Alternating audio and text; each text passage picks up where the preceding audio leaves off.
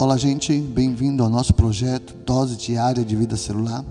E hoje eu quero falar com vocês sobre o propósito eterno de Deus.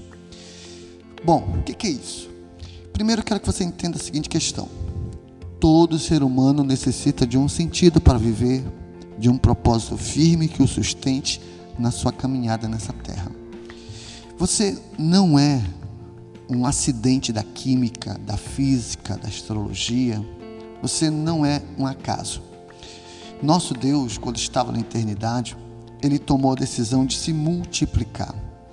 Então ele criou todas as coisas com um grande propósito. E então, quando nós vivemos esse propósito, nossa vida toma um sentido mais amplo. Quando um ser humano não tem um propósito de vida, ou não reconhece o seu propósito de vida, ele acaba se metendo em besteira, acaba fazendo coisas que desagradam a si mesmo, a sua família e desonra a oportunidade dele ter vindo a este mundo. Mas, quando nós lemos no Gênesis, encontramos o propósito original para a nossa existência, desenvolvido pelo Deus eterno e Criador de todas as coisas. É lógico, Deus não nos criou, nos colocou aqui para viver na sorte ou viver uma vida que talvez tenha algum sentido. Não, Ele nos criou com um objetivo. E quero dizer para você que Gênesis, ele é um padrão para nós. Então, tudo o que acontece no livro de Gênesis acaba se tornando uma referência espiritual para as nossas vidas. Por exemplo, o dízimo. Você sabe que nós precisamos ser dizimistas. Mas, quando olhamos o livro de Gênesis, encontramos a primeira menção a respeito desse tema ali nas Escrituras. Então, essa primeira menção, ela dá origem a uma cadeia de doutrina e pensamentos que devem reger o coração do cristão. Então, tem certos assuntos que tornam essa cadeia espiritual muito séria. E quando nós olhamos para Gênesis, nós encontramos o propósito original de Deus para as nossas vidas. E onde é que está isso? Quando lemos Gênesis capítulo 1, versos de 27 ao 28, encontramos o propósito eterno de Deus. Criou Deus o homem em sua imagem, a imagem de Deus o criou, homem e mulher os criou. Deus os abençoou e lhes disse: Sejam férteis e multipliquem, encham e subjuguem a terra dominem sobre os peixes do mar, sobre as aves do céu e sobre todos os animais que movem pela terra. Em outras palavras, o propósito eterno de Deus é ter uma família de muitos filhos. Então estava lá o nosso Deus na sua eternidade. Então ele resolveu multiplicar-se. Então, o que, que diz o livro de Gênesis? Que ele criou o homem segundo a sua imagem. Então ele determinou que os homens se multiplicassem. E quando eles se multiplicassem, eles se multiplicariam o quê? Segundo a sua imagem. Olha, deixa eu explicar melhor para você aqui. A intenção de Deus ao criar o homem era de ter uma grande família de muitos filhos à sua própria imagem e encher a terra com uma família que expressasse a sua glória e autoridade, como está lá em Gênesis 27 a 28. Como Adão tinha sido criado à imagem de Deus e cada ser se reproduziria segundo a sua própria espécie, quando Adão e Eva se multiplicassem, reproduziriam filhos à imagem de Deus.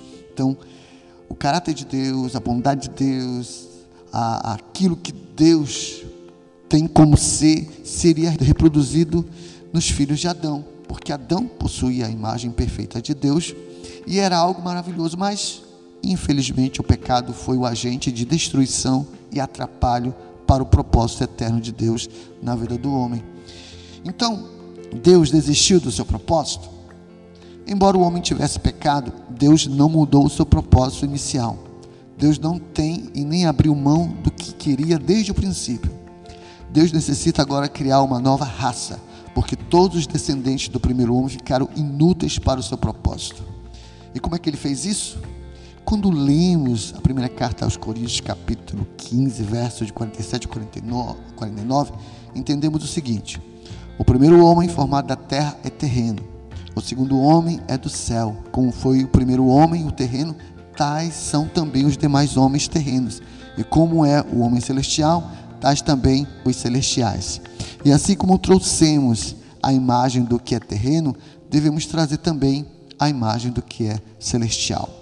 Em outras palavras, pelo nascimento natural de carne e sangue, pertencemos à raça de Adão, estragada inútil, mas pelo novo nascimento nos tornamos participantes da raça celestial, a fim de que possamos cumprir o propósito eterno de Deus. E quando lemos Romanos capítulo 8, versos 29, entendemos o seguinte: Pois aquele que antemão conheceu, também os predestinou para serem conforme a imagem do seu filho, a fim de que ele seja o primogênito entre muitos irmãos. E como é que nós vamos entender tudo isso? Primeiro você tem que entender que na carne já não podemos mais gerar filhos conforme a imagem de Deus, porque Adão ele pecou e a carne foi contaminada. Se Adão não tivesse pecado, até hoje estaríamos gerando filhos e filhas conforme a imagem de Deus, porque esse era o propósito original. Deus queria uma grande família de seres que se assemelhassem a Ele. Mas o pecado, ele atrapalhou esse propósito. Mas Deus não desistiu. O que aconteceu? Jesus veio a este mundo, morreu por nós e agora, mesmo nós sendo pecadores, nós podemos elevar a nossa vida a um padrão espiritual que agrada ao nosso Deus. Então aí nós podemos retomar o propósito eterno de Deus, que é gerar filhos para Deus. E é aí que o trabalho de células entra. Porque o trabalho de células nos dá a oportunidade de gerar filhos espirituais para Deus.